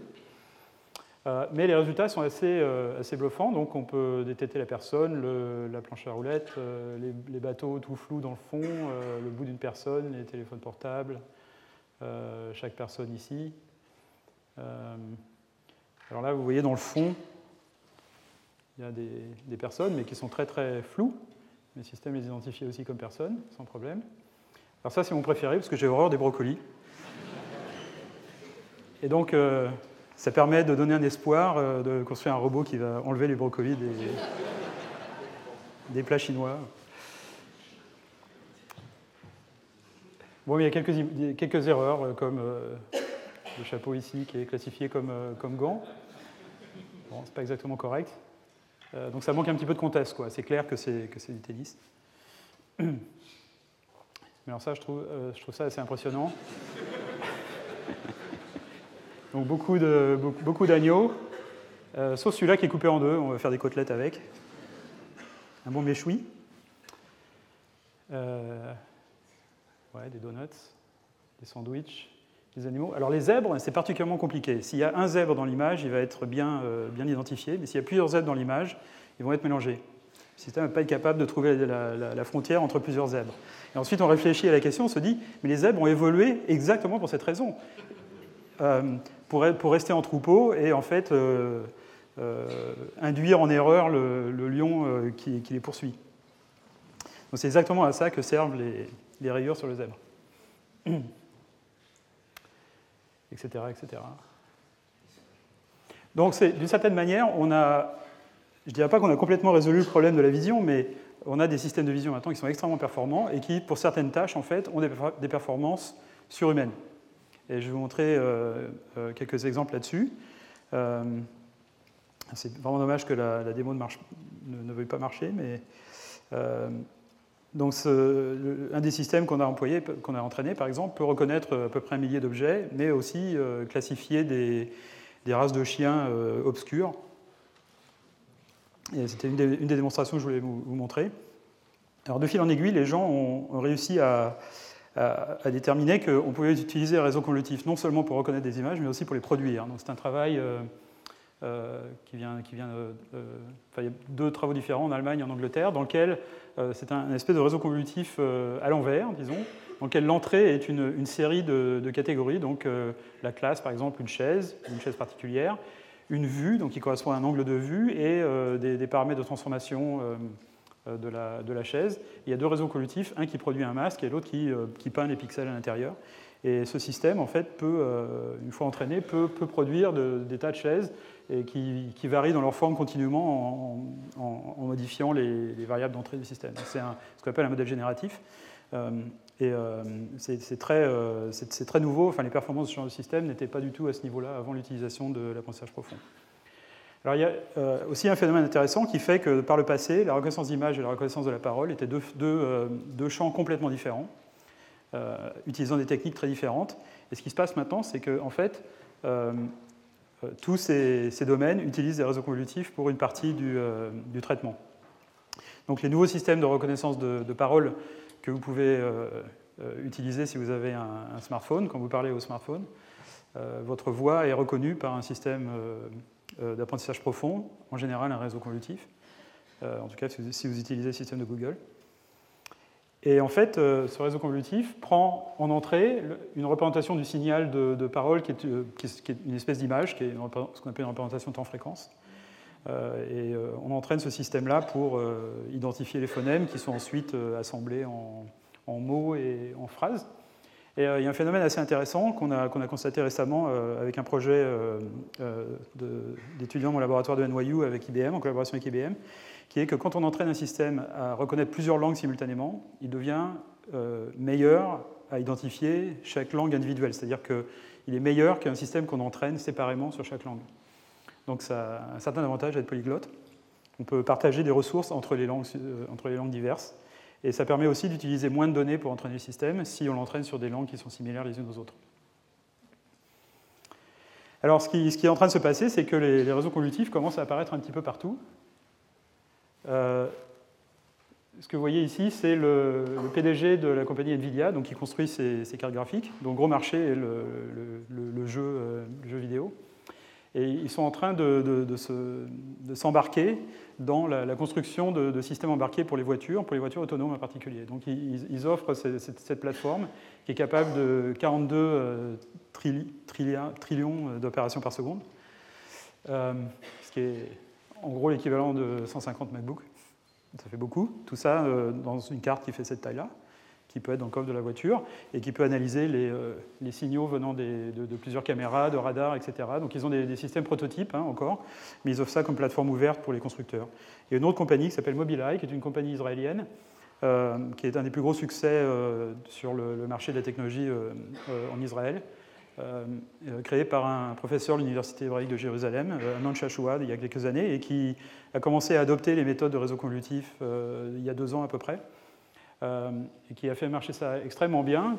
Il l'utilise pour faire de la segmentation sémantique de manière très similaire à ce que je vous avais montré pour le, robot qu'on avait construit au milieu des années 2000, et puis aussi pour le, système de, segmentation sémantique dans, les scènes de ville.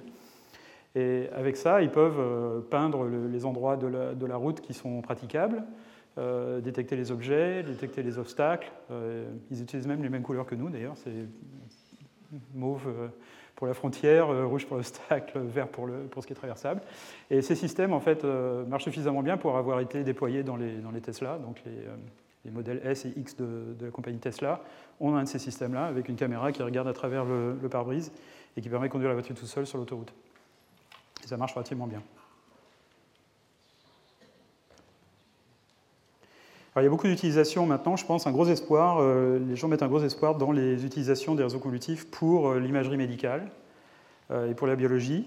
Donc pour l'imagerie médicale, la détection de tumeurs, etc. dans l'imagerie médicale, ainsi qu'une une utilisation vraiment un petit peu étonnante qui est d'utiliser un, réseau convolutif pour essayer de, simuler la machine biomoléculaire qui, euh, interprète le, génome d'une certaine manière et qui en fait euh, arrive à prédire les, comment dire, les énergies d'appariement d'enzymes ou de protéines ou de, euh, de, composés divers sur le, sur le génome et qui de ce fait contrôle l'expression des, gènes.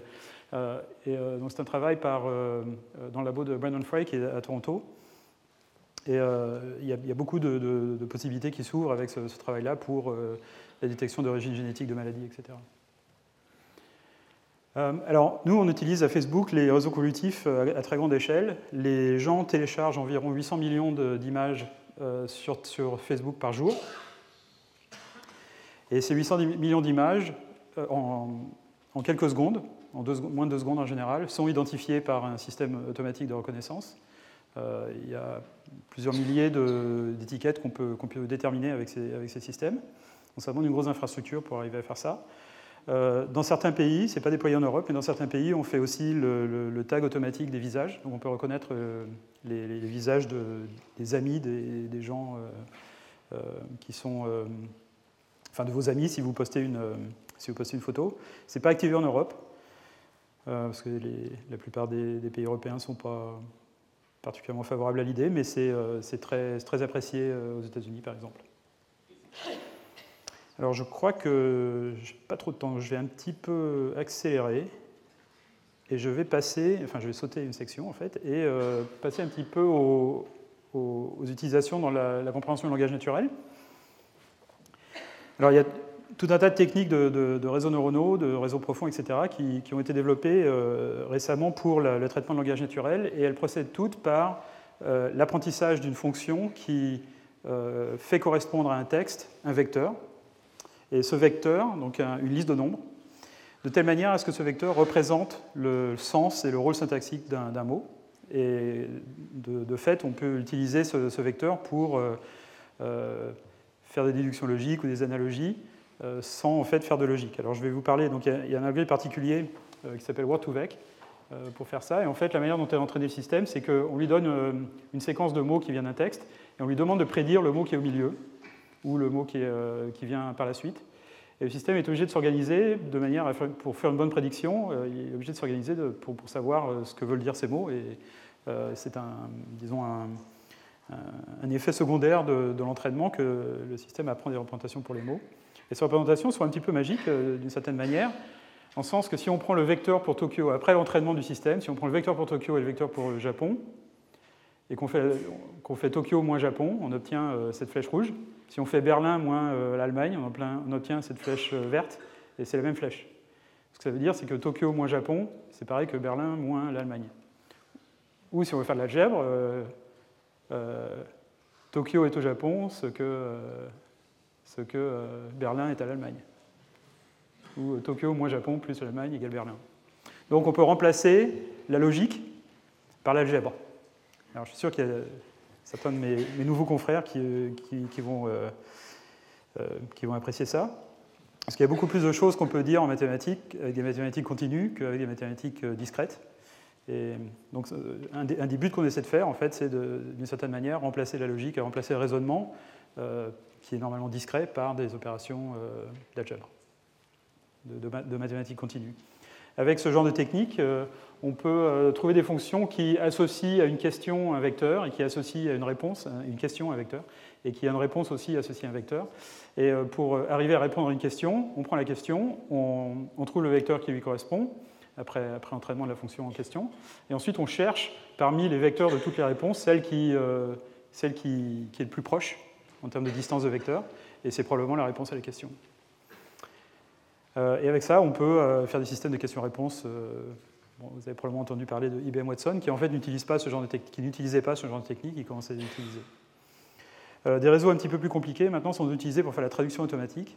Alors les performances de ces systèmes viennent tout juste de dépasser la performance des systèmes plus classiques auxquels on est habitué.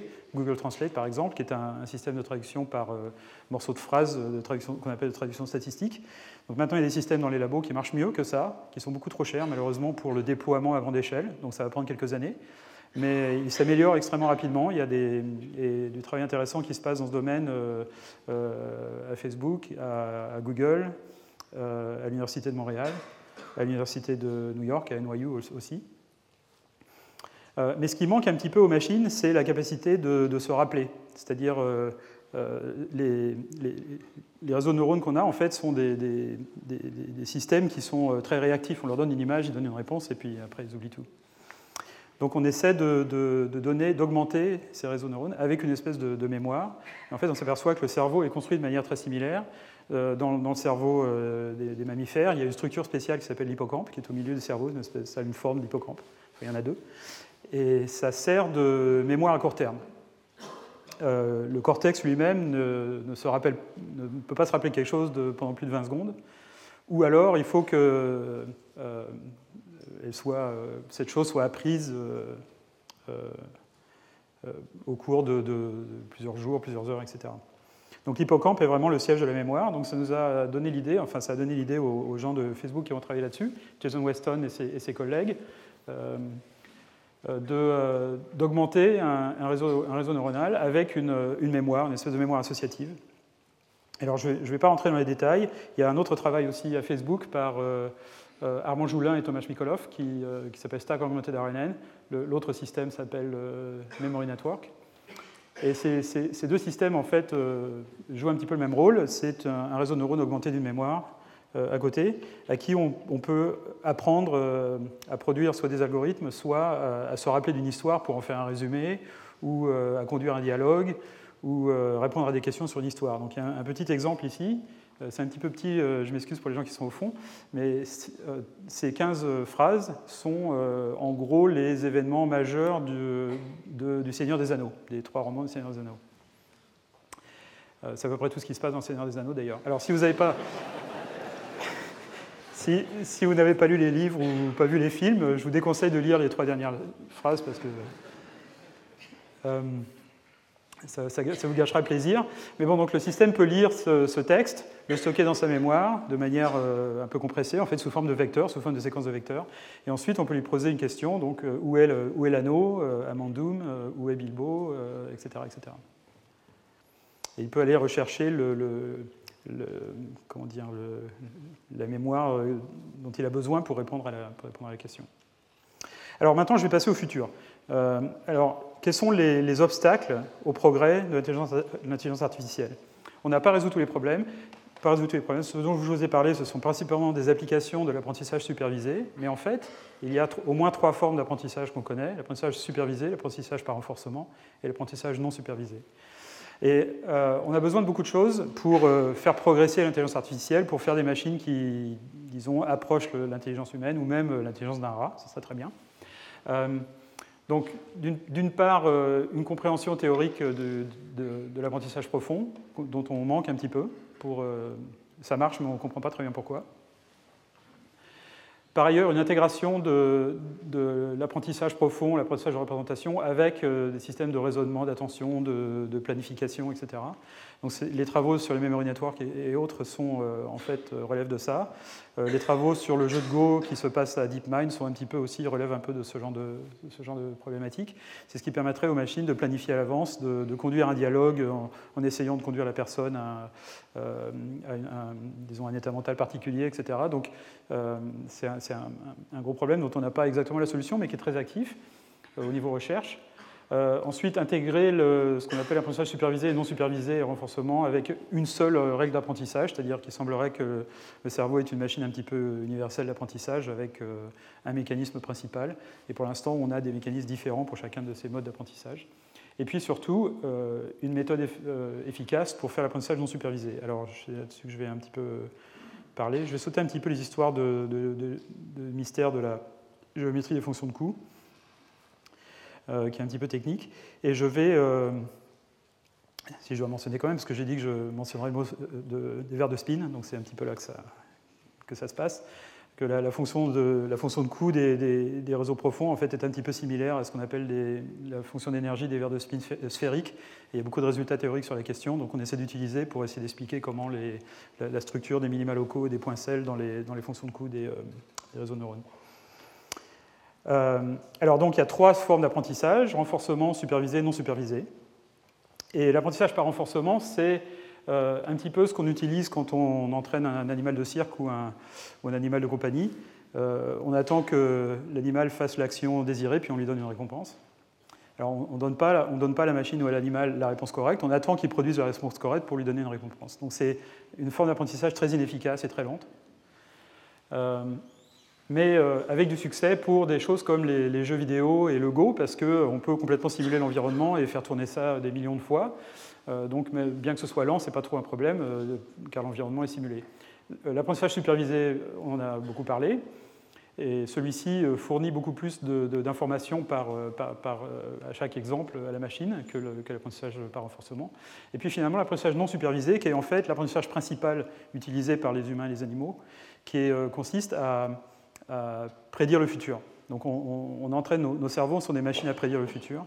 Et on apprend beaucoup de choses euh, sur le monde, sur la manière dont fonctionne le monde, en essayant de prédire le futur et puis en vérifiant que ces prédictions se vérifient ou pas.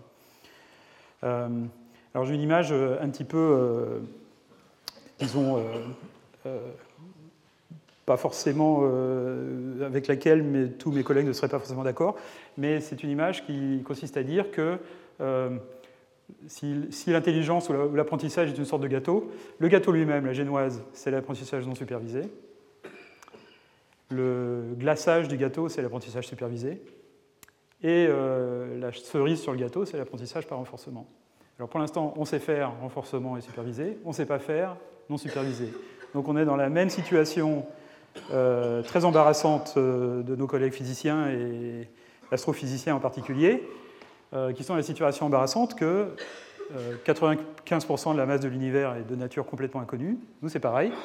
95% de la masse du gâteau de l'apprentissage est de nature complètement inconnue, ou en tout cas, on n'a pas d'algorithme efficace pour, euh, pour attaquer ce problème.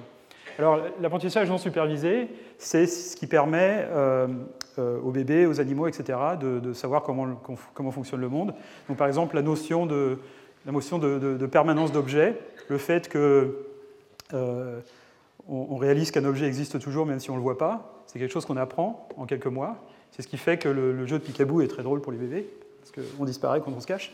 Euh, c'est un peu le sujet de, ce, de ce, cette image. Euh, et les animaux, bien sûr, sont bien, conscients de, cette idée de, permanence d'objets. Cet orang-outan, qui ont fait un tour de passe-passe, se roule par terre de rire. Alors donc, par apprentissage non supervisé, on, apprend comment fonctionne le monde et c'est ce qui nous donne le, sens commun. Et ce qui manque aux machines pour l'instant, c'est le sens commun. Donc si par exemple vous fermez les yeux et que je dis euh, euh, Gérard prend son sac euh, et sort de la pièce, j'espère Gérard que tu ne vas pas prendre sac et sortir de la pièce, mais je prends ça comme exemple. Vous pouvez imaginer toute une, une séquence d'actions qui va probablement se lever, étendre son bras, fermer sa main, marcher, il ne va probablement pas voler, à moins que tu aies des, puissances surhumaines. Bon, on est rassuré. Euh, et puis ensuite, probablement ouvrir la porte euh, et pas passer à travers, etc. Donc il y, a, tout un tas de, contraintes du monde qu'on a appris simplement en, observant le monde et qui, nous permettent d'inférer des tas de choses euh, sur, à partir d'un petit nombre de, mots. Et c'est ce genre de choses qu'on voudrait bien que les machines apprennent, et pour ça, il faut faire l'apprentissage non supervisé. Alors, euh, c'est un sujet très complexe. Euh, je vais un petit peu sauter la première partie. Euh, je voudrais simplement dire que on, a des systèmes maintenant qu'on entraîne avec ce qu'on appelle l'entraînement adversariel, que je ne vais pas expliquer, qui permet un système à euh, c'est un petit peu similaire au, système que j'ai présenté précédemment qui, produisait des images de chaises. Euh, c'est un, réseau convolutif, une espèce de boîte. On lui donne des, nombres aléatoires à l'entrée et il produit des images en sortie. Et voilà des images qu'il produit. Donc il a été entraîné à, produire des, images de, chambre à coucher. Et donc on lui, on donne euh, quelques nombres aléatoires et pour chaque nombre aléatoire différent, il produit une, chambre à coucher qui a l'air tout à fait raisonnable. Bon, elles ont des petits défauts, mais elles ont l'air raisonnables. Ou euh, ce, que ça nous permet de faire aussi, c'est de, ce qu'on appelle euh, linéariser la variété de, des, euh, des, exemples, ce qui, ce qui permet d'interpoler entre des images qui normalement sont très difficiles. Donc on peut avoir un système, par exemple, qui, produit ces, ces, personnages de manga, et prendre un personnage de manga, un autre personnage de manga, et interpoler entre ces deux personnages dans l'espace abstrait qui a été appris par le système, et produire pour chaque étape intermédiaire en fait un personnage de manga tout à fait raisonnable quelque chose qu'on ne peut pas faire dans l'espace de l'image, parce qu'on obtient une image. Euh, euh, et on peut faire encore une fois de, l'arithmétique euh, sur les images. Alors voilà, un homme avec des lunettes, moins un homme sans lunettes, plus une femme, ça fait une femme avec des lunettes. C'est quand même amusant. Alors j'ai terminé sur un travail qu'on a fait très très récemment avec Camille Coupry et un de mes étudiants d'NYU qui s'appelle Michael Mathieu, euh, un jeune normalien qui est étudiant en thèse avec moi, qui, euh, qui consiste à essayer de faire de la prédiction temporelle euh, sur, la, sur la vidéo, donc essayer d'entraîner un système de manière non supervisée à prédire le futur. Et alors il y a un gros problème à prédire le futur, c'est que c'est très difficile de prédire le futur. En fait, le futur est intrinsèquement non prévisible. Il y a des tas de choses qu'on ne peut pas observer. Par exemple, si on prend quelques images d'une vidéo, on ne peut pas exactement prédire ce qui va se passer dans l'image suivante, parce qu'il y a des choses qui peuvent se passer dans le monde qu'on n'observe pas. Donc donc ce que fait la machine quand elle essaie de, prédire, c'est qu'elle prédit une espèce de moyenne de tous les scénarios futurs possibles. Et ce qu'on obtient, c'est une image toute floue, un petit peu euh, ce qu'on voit ici. Donc ça, c'est les images d'entrée. Puis les, images floues, c'est la prédiction du système. En fait, ça ne marche pas du tout. Mais en utilisant ces techniques d'apprentissage euh, adversariel que je, n'ai pas expliquées, en fait, on arrive à des résultats assez, euh, assez corrects. Donc c'est des petites animations dans lesquelles les quatre premières images sont observées par le système, donc viennent d'une vidéo. Et les deux images suivantes, les deux images qui suivent, donc qui sont indiquées par un tour euh, rouge, euh, sont euh, prédites par le système. Et en fait, le système arrive à prédire que les mains bougent dans une bonne direction, que ce joueur bouge comme il faut. donc ça, c'est les techniques précédentes qui ne marchent pas. L'archer bouge dans la bonne direction. Donc on, a, on, commence à avoir un petit peu de succès là-dessus. On joue aussi un petit peu avec des choses comme ça pour prédire si une, tour de cube va tomber ou pas. Et les systèmes sont très bons à prédire ce genre de choses. Alors, euh, à quoi vont ressembler les machines intelligentes du futur? Elles ne vont pas ressembler aux humains. Et donc il y a beaucoup de gens qui se demandent si les robots vont tuer tous les humains euh, dans un scénario la Terminator. Mais en fait, euh, les,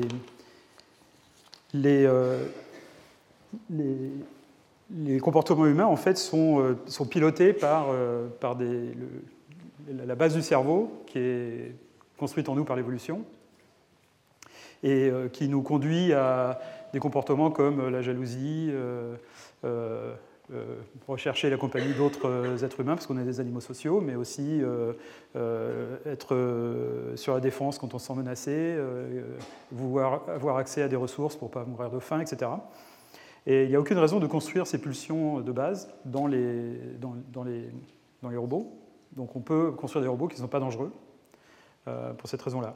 Tous les détails, bien sûr, ne sont pas, pas bien compris, mais c'est euh, probablement euh, ce qui permettra d'éviter des scénarios à la Terminator. Enfin, il y a peu de gens dans le domaine, disons, qui, pensent que c'est un, scénario probable ou possible, presque.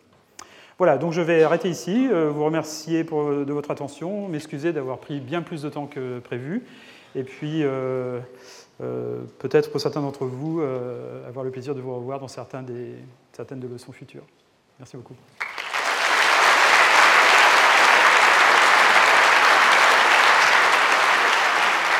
Retrouvez tous les contenus du Collège de France sur www.colège-2-france.fr.